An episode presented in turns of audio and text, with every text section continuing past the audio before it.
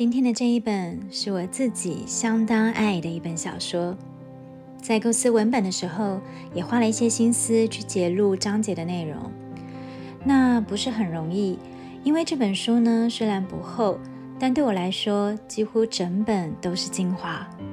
所以酝酿了一些时候，想静下来好好捕捉那些深深触动我的部分。这本说书我会综合书里内容的精华归纳、有感书评以及自己的心得这三方主轴交织而成。由于呢是自己很看重的一本经典，所以会依照内容长度分成不同的集数来编排。然而在首篇，我想先花一点时间来介绍一下这本书撰写的背景，让我们能借由了解作者的时空背景而借位思考。共感作者当时的撰写心境。过于喧嚣的孤独是捷克作家赫拉巴尔在一九七六年完稿的作品。然而，由于当时政府禁书制度的问题，这本小说啊，一直到一九八九年才正式出版，并造成了不小的轰动。这一方面是因为作品中触及到的政治议题，而另一方面则是因为充满诗意。优美又博学的语言，让人们感到深刻的印象，进而啊对书名产生更深刻的记忆。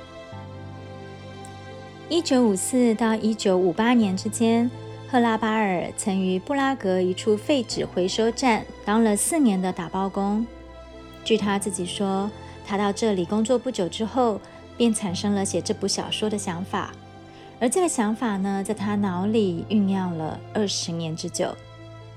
我相当喜欢赫拉巴尔在撰写这本小说时的口吻，以主人翁汉家如何以一种极尽无奈下的乐观的一种独白，诉说他各种残酷又丰饶的遭遇获得。我印象特别深刻的是在当初看这本书的介绍时，看到赫拉巴尔曾经说过的一句话。他说：“我之所以活着，就是为了写这本书。”对于许多读者而言，包括我自己，也同样曾被这本书所救赎，在心目中成为了无可取代的生命之书。